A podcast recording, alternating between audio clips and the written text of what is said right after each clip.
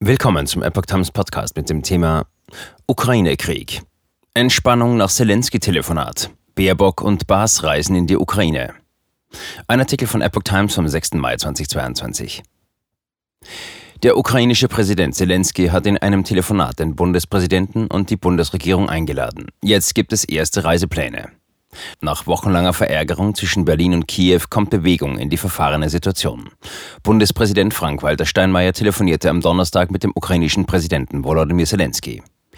Irritationen der Vergangenheit wurden ausgeräumt, teilte Steinmeiers Sprecherin Kerstin Gammelin anschließend mit. Zelensky sprach auf Twitter von einem guten, konstruktiven und wichtigen Gespräch. Er lud, wie es aus dem Bundespräsidialamt hieß, sowohl Steinmeier persönlich wie auch die gesamte Bundesregierung zu Besuch nach Kiew ein. Baerbock und Baas reisen in die Ukraine. Als erstes Regierungsmitglied wird Außenministerin Annalena Baerbock in den kommenden Tagen in die Ukraine reisen. Das war am Abend aus dem Auswärtigen Amt zu hören. Die Reisepläne seien auch ein Ergebnis des Gesprächs zwischen Steinmeier und dem ukrainischen Staatspräsidenten, hieß es dazu weiter. Zuvor hatte Bundeskanzler Olaf Scholz am Abend bei einer Pressekonferenz angekündigt, Baerbock wolle demnächst in die Ukraine reisen. Ob und wann er selber nach Kiew kommt, ließ der Kanzler allerdings offen. Und dass Baerbock eine Reise in die ukrainische Hauptstadt plant, hatte sie bereits am vergangenen Sonntag in einer Talkshow selber angedeutet, jedoch noch ohne einen konkreten Zeitpunkt zu nennen. Zunächst wird am kommenden Wochenende die zweithöchste politische Repräsentantin Deutschlands dort erwartet. Bundestagspräsidentin Bärbel Baas habe den Wunsch zu einer Reise in die Ukraine, um auf Einladung ihres ukrainischen Amtskollegen Ruslan Stefanschuk gemeinsam mit ihm aller Opfer des Zweiten Weltkriegs zu gedenken und politische Gespräche zu führen, sagte eine Bundestagssprecherin. Das Weltkriegsgedenken findet am 8. Mai, also am Sonntag statt. Dann wird das Kriegsende 1945 durch die bedingungslose Kapitulation der deutschen Wehrmacht gefeiert. Steinmeier und Zelensky wollen engen Kontakt halten. Der Bundespräsident hat dem ukrainischen Präsidenten seine Solidarität, Respekt und Unterstützung für den mutigen Kampf des ukrainischen Volkes gegen die russischen Aggressoren ausgesprochen, sagte die Sprecherin Steinmeiers weiter. Er und Zelensky bezeichneten ihr Gespräch den Angaben zufolge als sehr wichtig und sehr gut. Beide Präsidenten vereinbarten, in engem Kontakt zu bleiben. Zelensky berichtete auf Twitter, er habe Steinmeier für die große Unterstützung gedankt. Kiew erwarte, dass diese noch gesteigert werde. Deutsche Führerschaft sei wichtig, um der russischen Aggression entgegenzutreten. Er habe Steinmeier auch über die Situation an der Front und die kritische Lage in Mariupol informiert. Der Leiter des ukrainischen Präsidialamtes, Andrei Jermak, schrieb im Nachrichtendienst Telegram, Deutschland bleibt ein mächtiger Verbündeter der Ukraine. Scholz will nicht nach Kiew reisen.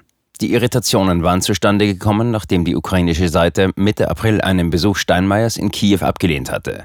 Der Bundespräsident wollte die ukrainische Hauptstadt zusammen mit den Präsidenten Polens und der drei baltischen Staaten besuchen, wurde zur Verärgerung Berlins aber im letzten Moment ausgeladen.